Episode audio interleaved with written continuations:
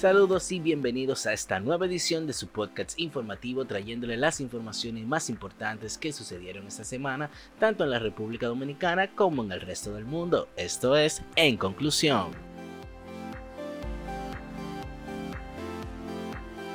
Un cabo de la Policía Nacional, fuera de servicio, mató de un disparo en la cabeza a la joven Leslie Rosado durante un confuso incidente registrado en la localidad de Boca Chica, hecho que ha puesto nuevamente en el ojo del huracán el accional de los miembros de la institución.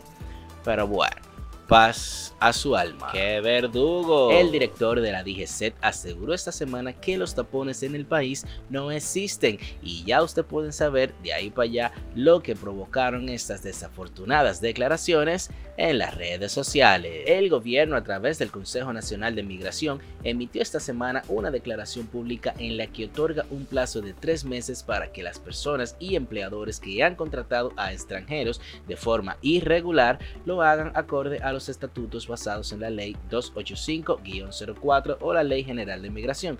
De lo contrario, serán severamente sancionados. No, el senador Franklin Romero favoreció que se eliminen las exoneraciones de vehículos que gozan los congresistas. Sin embargo, inmediatamente las reacciones de otros legisladores en contra de su eliminación no se hicieron esperar. El presidente Luis Abinader dio esta semana el primer Picasso para la construcción del teleférico de Santiago y anunció que hará una nueva estación del metro en Villamella con el objetivo de gestionar la actual de Mamá Tingo. El Banco Central de la República Dominicana puso a circular un nuevo billete de 200 pesos, el cual mantendrá cierta similitud a los actuales pero con nuevos mecanismos de seguridad para evitar su falsificación. También fijó posición sobre las criptomonedas en el país dejando claro que dichas divisas no están avaladas como medio de pago. Duerman con ropa. El Ministerio Público reveló esta semana que están cerca de arrestar a la cabeza del caso Pulpo, lo cual sumaría nuevas imputaciones en los próximos días. De igual forma, el caso Falcon pica y se extiende tras la magistrada Jenny Berenice revelar que están siendo investigados oficiales de alto rango. Esta semana, diferentes diputados expresaron la necesidad de controlar el lenguaje explícito con que son cantadas las canciones de música urbana y advirtieron que buscarán los mecanismos necesarios para controlarlas. Suplidores del almuerzo escolar a nivel nacional pidieron al gobierno una prórroga de 15 días para la entrega de alimentos a los centros educativos debido a los factores de costo y demanda de los productos, lo que significa que, por el momento, no habrá desayuno escolar. El tercer tribunal colegiado del Distrito Nacional condenó a la pena máxima esta semana a los culpables de atacar con ácido del diablo a la joven Yokairi Amarante, hecho que consternó a la sociedad dominicana. De su lado, la joven se expresó agradecida de que su caso no haya quedado impune. La empresa Alginova, dedicada a la aplicación de tecnologías marinas para el combate de la invasión del sargazo,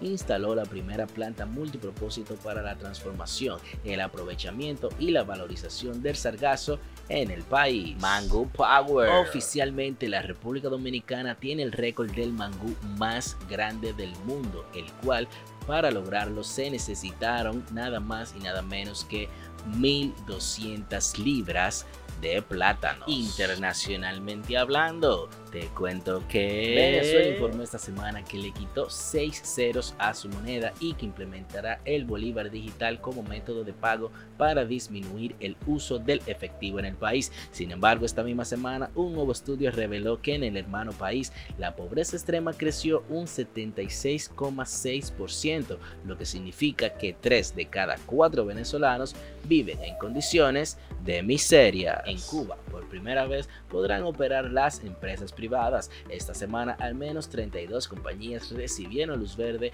para iniciar sus labores. El reconocido boxeador Manny Pacquiao anunció oficialmente su candidatura a la presidencia de su país, Filipinas, luego de que la semana pasada anunciara también oficialmente que se retiraba del boxeo. Finalmente, un pastor evangélico pidió a la gente que done más dinero a su iglesia y así acelerar la llegada de Jesús. Este fue el mismo que en 2018 creó una polémica al solicitar a sus creyentes 54 millones de dólares para comprar nada más y nada menos que un avión privado.